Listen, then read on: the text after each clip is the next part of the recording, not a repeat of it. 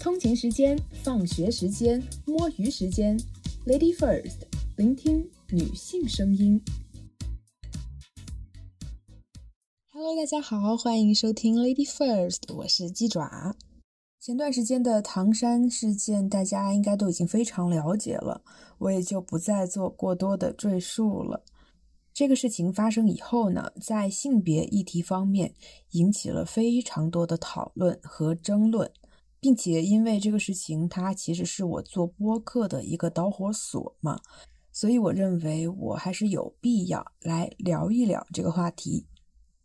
今天我邀请到了我的好朋友，也是我的孪生姐妹鸡翅。Hello，大家好，我是鸡翅。其实我跟鸡翅就是我们。已经就唐山这个话题，其实已经聊过很多了，但今天还是想把我们整一个的这个梳理一下，然后就做成一集播客。我们先来聊一聊，就是我们首先对于这件事情的第一反应吧，还有整个嗯事件下来我们的心路历程。那鸡翅先说吧。当时看到那个视频，就是看到很多群的姐妹都在转发那个视频，真的好愤怒！真的没有想到这件事情会在今天发生，而且还是一个那么多人在的一个公共场所，就这么公公然的发生这样子的一个性别暴力的事件，我觉得真的非常的可又可气又可恨。视频里面也有很多。男性他们没有一个就是上前稍微或者是稍微制止一下或者怎么样的，反而还看到很多女生一直在就是想要上前帮助。有一个女生她不是后来被她男朋友给拉走了吗？就直接一把拽过去了。我感觉是整个那样子一个大环境纵容了这样子的这样子性别暴力的发生，就真的很让人心痛。那。其实我对这个事件，我一开始因为我很久没有用微博了，冲浪也冲的也比较少。就我一开始知道这件事情，是我的一个朋友给我发了一张截图。嗯，有一个人他不知道他是要博眼球还是赚什么流量之类，他的发言是这样的，你听了你肯定会很生气。我跟你说，他说 有些女生真的很不大气。明明都是出来玩的，人家不过就要求加个微信，不乐意就不给呗，还骂人。在这之前，我都觉得是女生不对，所以后面才造啊，所以才造成了后面男生恼羞成怒。咱就是说，我们女性真的要学会体谅男生。你当着这么多人面让人家下不来台，所以才导致悲剧的发生。我觉得这件事责任还是要对半分的。感叹号。然后下面居然有两点八万个赞，我当时觉得好离谱，因为我其实没有，我还没有关注这件事情嘛。我听他的发言，我听我看到这个人的发言，我以为可能就只是一个，嗯，不是一个这种事件，他误导了我。我一开始就以为可能就是一个呃搭讪，然后被拒绝，双方起了冲突这样一个事件。然后呢？然后过了几个小时，我就看到我的朋友圈里就很多女生在那里发表一些言论嘛。然后这个时候我才发现好像不太对劲，我就去搜了一下他这个原视频，然后看了，真的还没有几秒钟，我就 真的要被气死了，我真的感觉我都在气得发抖。然后我又更联想到，居然还有这种无耻之徒发的发表的言论。我就更生气了，然后我当时我当天晚上气得睡不着觉，然后连发了好几条朋友圈。我其实我我的出发点并不说要说要讨论性别话题，其实因为最激怒我的这个点，其实更多的是这个女的的发言。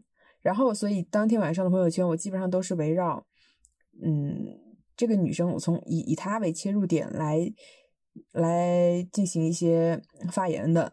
我发了一条，就是自由女权生存环境被挤压成什么逼样了，一边要跟所有人与生俱来的厌女做斗争，一边还要看着媚男的父权脑把前人运动结晶扔进粪粪坑。因为我就是说，我说的就是这类人，说的他就是他们这种父权脑，居然能够发出这种言论，真的非常的生气。然后这个时候我才发现，就是自由女权的生存环境可能已经就就救不了这个环境了。这个时候我才发现，好像 radical 才能救，才能把这样的环境掰正过来。这样人，我也不知道有没有改邪归正的必要。但是，我认为，首先我要与这类的人割席。我不认，我不认为我跟这样的女性是处在同一个群体里。他发表这种言论，他就已经是父权脑了，就是他就是个精神男人，他就是个就是个男的，就不应该就是就是那种说什么他也有说表达他的权利，但他这说的就什么胡话，太好笑了，真的，我当时又好气又好笑，然后我就跟发我这个截图的朋友一直骂他，骂了他好久，就骂这个人，这种言论我真的觉得。无语，无法理解。对，就哪怕哪怕你看，哪怕我把微博删掉了，仍然会有人送到我面前来，说明这是一个多么泛滥成灾的言论。对，就这个事情吧，它就引发了很多讨论嘛，然后就最后就逐渐演变成了有一些男生说，这这不是一个性别议题，这只是一个全体人民跟黑恶势力在做斗争。当时，因为一开始的时候，我我觉得他们说的有那么一点点道理，因为我一开始我愤怒的只是在这个点上，就是我并没有考虑太多的性别议题，就在想一个问题嘛，就说为什么这么多男性群体会对他是一个性别议题避而不谈？我觉得他们他们避而不谈，是因为他们知道他们自己不会遭受这个样子的，就是这样子的一个性骚扰。他们知道，他们出去吃，他们大晚上出去吃烧烤摊，不会就是面临这样子的一个威胁，就是他们没有这样子的担忧。但是这样的困扰是我们每一个女生从小到大都在面临的。就我，我是这么想的吧，就是说这个为什么要规避它是一个性别议题？我觉得有很多方面的原因。那首先呢，可能就是男性和女性他们对于这个事件的关注点不一样。就不是有有一句话，就是说战争和暴力，对，就是说这是他们唯一能够听得懂的语言。所以我觉得大部分男性他可能在看这个视频或者是了解这个事件的过程中，他注意力更多的是放在后半段的施暴过程。但是很大部分女性，我们这样的女性，我们更在意的，说实话，我当时看这个视频的时候，我更在意的是前面就是这个穿绿衣服的这个男的，他是。怎样去骚扰这个女性的？他对她动手动脚，摸了哪个地方？这些细节我都要了解的非常清楚。是的。然后这这个我会直接把它定义为性骚扰。对他这个就是性骚扰，不要跟我说是什么搭讪，因为现在很多人就是把这个方向变成了什么男子搭讪一个女女性，并不这样的。搭讪可以搭讪，搭搭讪我从来没有见过用肢体去搭讪的，从来没有见过去摸。摸他的背去搭讪的，也没有见过说，呃，对他进行一些口头上的性骚扰，因为我们也听到了，就是那个男的他说了一些什么样的混账话嘛。对，这这是我对，这是我关注的点，就是我感觉可能也是大部分女性关注的点，就是在前前面这一小段的呃性骚扰中，因为性骚扰这个东西，它这个定义其实我一直都觉得它是非常的模糊的，就。我一直都认为，就是每一个女生遭受性骚扰的概率是百分之百。如果如果她如果有一个女的跟你说她没有遭受过性骚扰，那一定是她还没有察觉到，她还不知道性骚扰是什么。对，就是她，就是这种这种父权文化给她的一个那种那种，把那些性骚扰给披上了一层梦幻的那种滤镜，让他们觉得那并不是性骚扰，就他们还。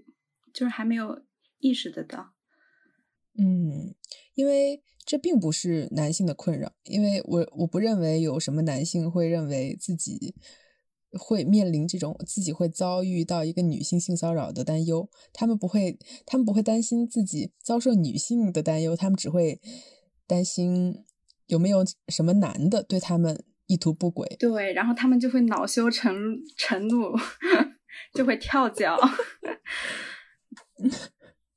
对，这个是一方面，这个是我首先认为，嗯，他们他们把这个，嗯，关注点不一样，男女对于这件事情的关注点不一样，这是其中的一个原因。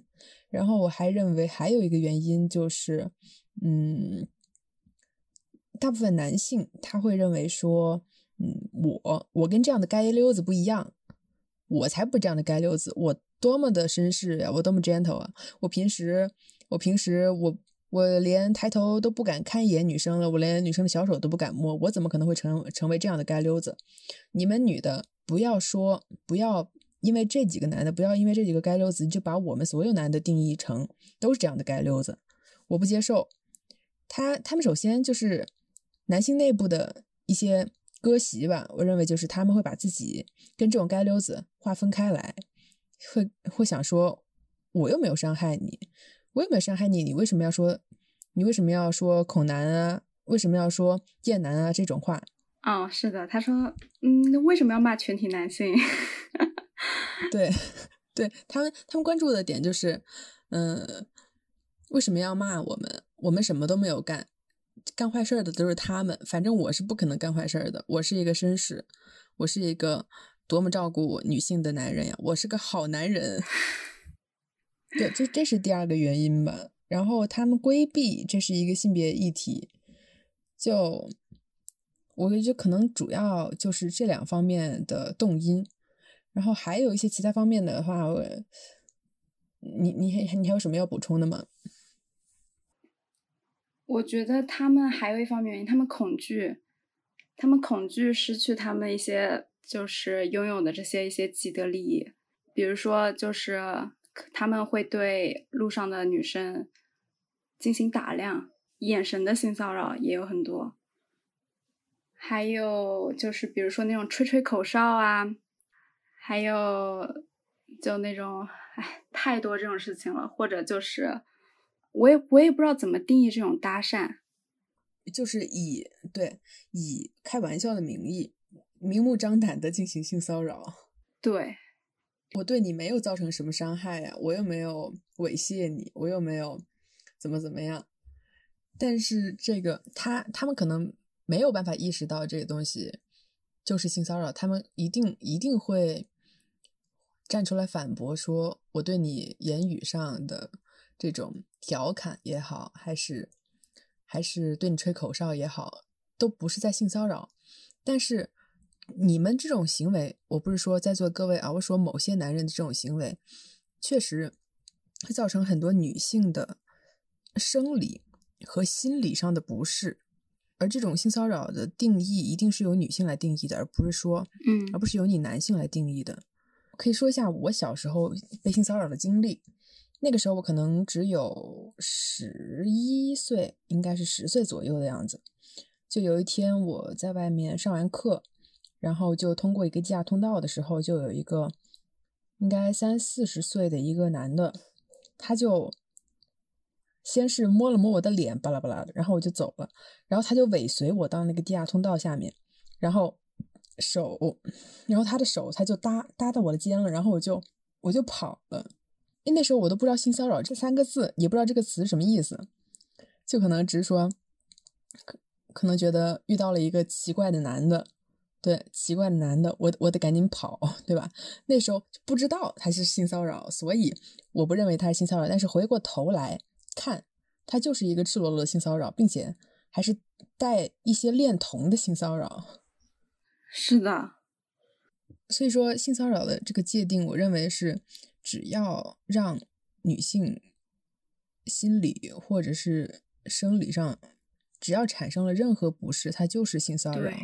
只要产生任何不适，但是性骚扰它又是无敌普遍的。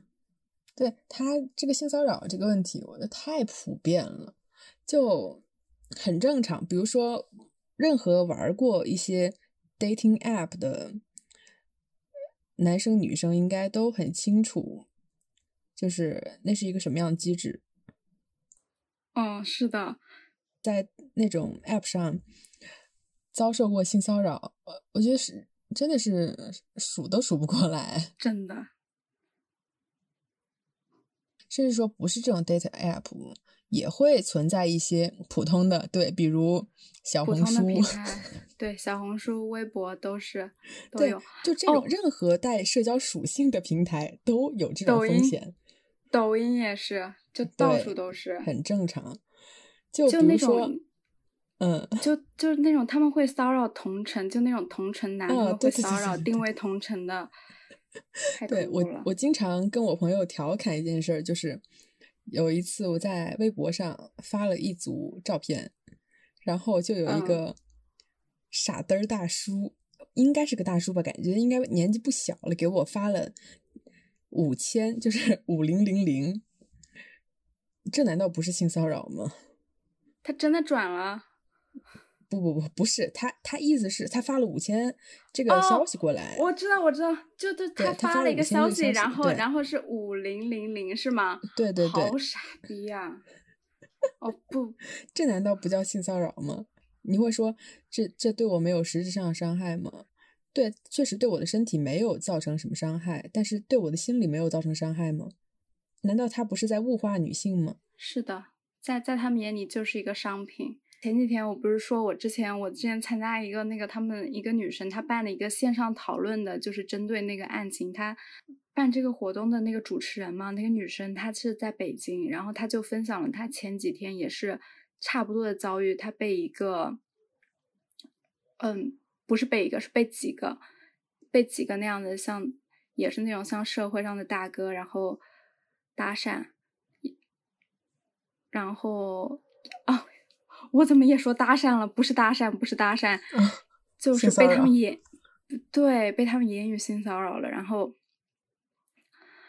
然后他就他当时很剧烈的，就是骂了他们，骂了他们以后，然后他那个男的上来就好像把他给推倒在地了，但是他是跟他朋友在一起，然后他们就立刻立刻去找到了保安，但是那个保安就开始开始装作不知道，开始装傻，说什么我以为你们是认识的，就是就是撇清关系。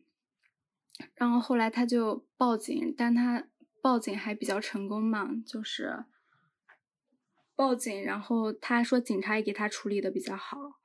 就是有一个叫做旁观者效应，就他大意就是说，当旁观者的数量增加时，任何一个旁观者提供帮助的可能性反而减小了，即使他们采取反应，反应的时间也延长了。也就是说，当人越多，他们可能就会觉得说，嗯我不我不上去帮忙，肯定会有别人上去帮忙。哦，所以这个时候他们反应时间可能就会比较长。是的，是的，嗯，这可能也是存在就是这种突发事件中一些嗯公众的一些心理心理机制吧。就包括在这个这个事件它一开始的时候，可能当时的旁观者他们没有反应过来，等到等到这个事态足够让他们反应过来的时候，但是这个事态可能已经没有办法对被这些旁观者去制止了。比如说，就像你刚刚说的那个，有一个想要去制止他们的一个女生嘛，被她的男朋友拉住了，这个可能也就是体现了这种效应。对，是的。哦，你你有你有没有看到那个呃，好多人发，好多人发是说什么呃，我们应当保护中嗯国哦女孩儿，我知道，对对，不应该伤害他们这种。这这也是一个挺好笑的事儿。保护这个词，就其实就是说我们男的要保护女性，就其实默认默认就是男性比女性强大。当然，在一些一些绝对力量或者是身体素质或者一些这种硬件上面，确实男男性他的先天就是要比女性更加的好。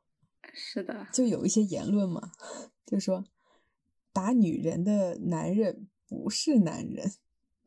那那我觉得很多人都可以都可以不成为男人哎。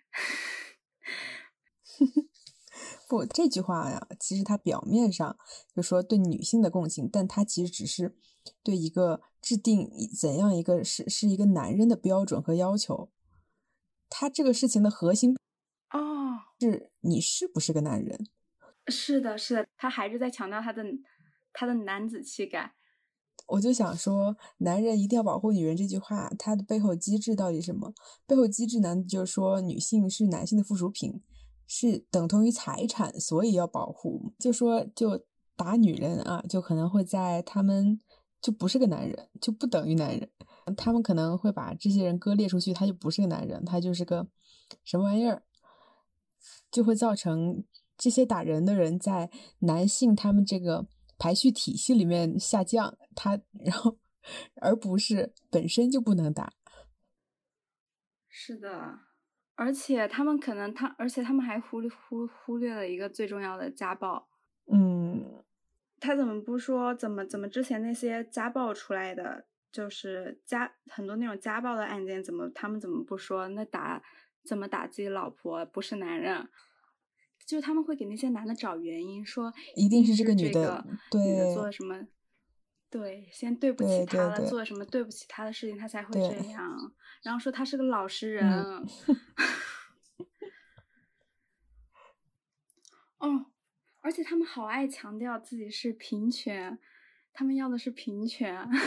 嗯，对。他们说，他他们认为他们会认为就是女权就是就是你们这群臭女人，你们这群臭婆娘要特权。对。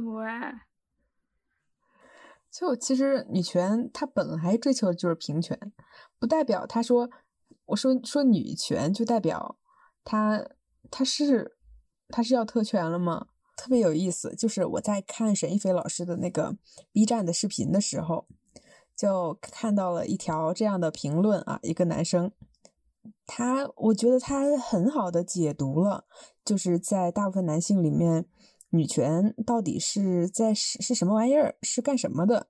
他这么说：“他说，在女权眼里，我是男性就是我的原罪，但我不觉得我从出生到上大学占到了男性的特权。相反，我的母亲经常用‘男孩穷养，女孩富养’的观念教育我。他们不理解为什么，他们会认为说，我觉得很平等了呀，甚至说在很多方面，我觉得。”你们女的有更大的权益啊，有而且有很很多便利呀。所以说，为什么要搞女权呀？富养富养的机制是什么呢？富养的机制其实是要让要带女孩去见更多的世面，这样她就不容易被男孩那么轻易的得到，还是怎么着？这是富养的机制。就是，其实这就其实富养富养女性，我觉得并没有给女性任何权利，只是在培养她们成为一个更好的，就是被更好的能被那种消费主义所迷惑。对，然后其实我就发现哈，其实在在这条评论下面有他收到了非常多的回复，在。苦口婆心的劝说他，因为其实我觉得他他的言论啊，并不是说特别挑起性别对立的，他只是我感觉到他其实算是比较真诚的，就说出了他的一些疑问。然后呢，就下面就有人评论说，嗯，我们讨论女权话题，成为女权主义者，反的是父权制，而不是男性本身的性别。正如你所说，提倡男孩穷养、女孩富养这种将性别作为第一要素区别对待的观念，正是父权制的糟粕。父权之下，我们都是压迫者。我们想要追求的最终目标是没有任何人会因为自己的性别问题而感到压抑。我这就说的太好了。嗯，我就感觉其实很多人他其实并不了解女权，他并没有了解女性主义。他可能就只是在某一些别有用心的人的渲渲染下，就认为就是一群明明手上拥有很多权益的臭婆娘，他们不满足于自己拥有的，他们想要更多的特权。对，但实际上就是大部分人啊，对于女性主义或者是女权运动的了解都是知之甚少，因为我们确实不会在课本里 学到这些东西。对。我感觉就是在一个我们在一个大环境，就是呃，女权变成了一种政治不正确。你就是你只要是女权，你就是你就是不对的，你就是提到性别议题，对，提到性别议题就是在打拳，提到性别议题就是田园。就我也不知道什么时候开始哈，就是。这种就提到性别等于打拳，这种好像变成了有些人的共识。我感觉其实这样这样这样的对立肯定是不可避免的。我感觉就是得有对立、有冲突，然后才才会前进吧。你在捣你在在捣乱，你造成了社会动荡，你造成了网络的舆论动荡，都是你们这群臭婆娘。对，其实就其实很多方面吧，我觉得它这个东西本来本身就是要经过很多代人的一代一代努力，但是我反倒是认为。某一部分人他更加的退化了，有一部分人是意在前进啊。我前段时间不是也跟你说了吗？就是感觉每一次这种这种特别突发这种社会事件一出来，一方面它会嗯让一部分人觉醒，比如说这次哈，这次也有很多女性就是。突然好像醒悟了，或者是也一个更加关注到女权和女性权益这些问题了，这是它带来正面影响。但另一方面，就是造成这种男女对立，会使得很多人就是不管说是以各种各样的方式也好，就是反对你这样的运动，反对你们女权，这就变成了一个非常两极的状况。但是我觉得，我觉得这就是这样子，这样子的进步也是挺残忍的，就必须以就是有这种有牺牲。这某种方面来说，其实也算是一个好的现象，因为它它引发了更多人关注，不管说是到底造成多少争论，不管是有多少的不同的意见，他只要获得了关注，那么他就有进步的可能。就是感受到了一种，就是朋友、朋友、朋友圈里面那种，就是大家都在为同一件事情发生，前所未有的。嗯，要就多少自由女权得付出这样的代价，感觉，嗯，激进女权还好一点，因为他们，我觉得激进女权他们相相对来说是不那么容易受到影响和动摇的。我感觉激进女权确实是，确实是在为全体女性好。就是我觉得他们很很坚定，很强大。哦，我又想到那个，不是说那个男女之间体力的那个事情，对吧？就看到好多女生说什么，说什么，就什么劝你们不要硬碰硬啊什么的，说什么我，说他。说她自己，说她自己也不瘦也不矮，但是她跟她男朋友，如果她男朋友擒住她的话，她就她就无法反抗，就是她动都动不了。就她说她跟她男朋友试过，怎么怎么怎么，她说那种还她男朋友还是具有绝对的压制性力量。但是我就我就前几年看到，就是有人发的，就是一个调查，就是其实远古时期就是那种。游牧民族时期的时候，其实那个时候的女性的体重和身高其实是与男性的差距没有那么大的，很小，非常的小。然后经过那些现在这些社会的一步一步的规划，然后比如说之前那种那种男耕女织，让女的在家里面，然后这样就一步一步的造成了就是女性的基因这样子延续，我觉得是是这种造成的。对的，你看，而且动物动物界的动物界的雌性其实哇一点也不弱，其实动物界的雌性很凶猛的。这个视角太棒了。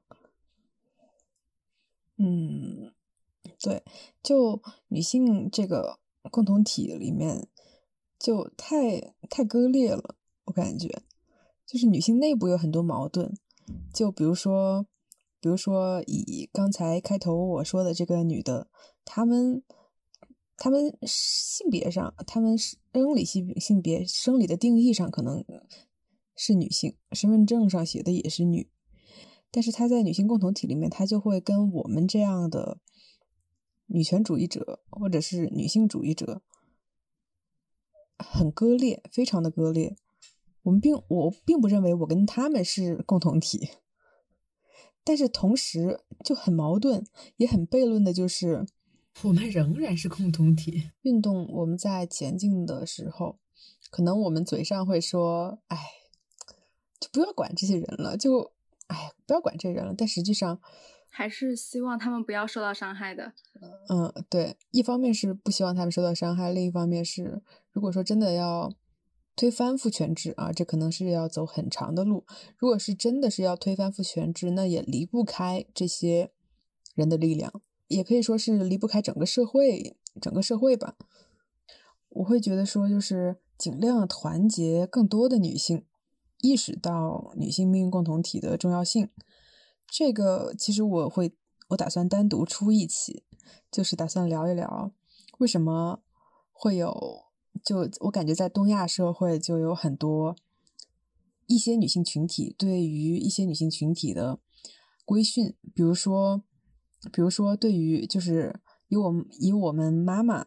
他们那一辈人对于我们这些单身女性的规训，就这种规训，我想，我到时候我想要邀请一个就是比较具有留学背景的，就是了解西方文化的。我想知道西方也有这样的规训吗？还是说它普遍只存在于东亚社会里？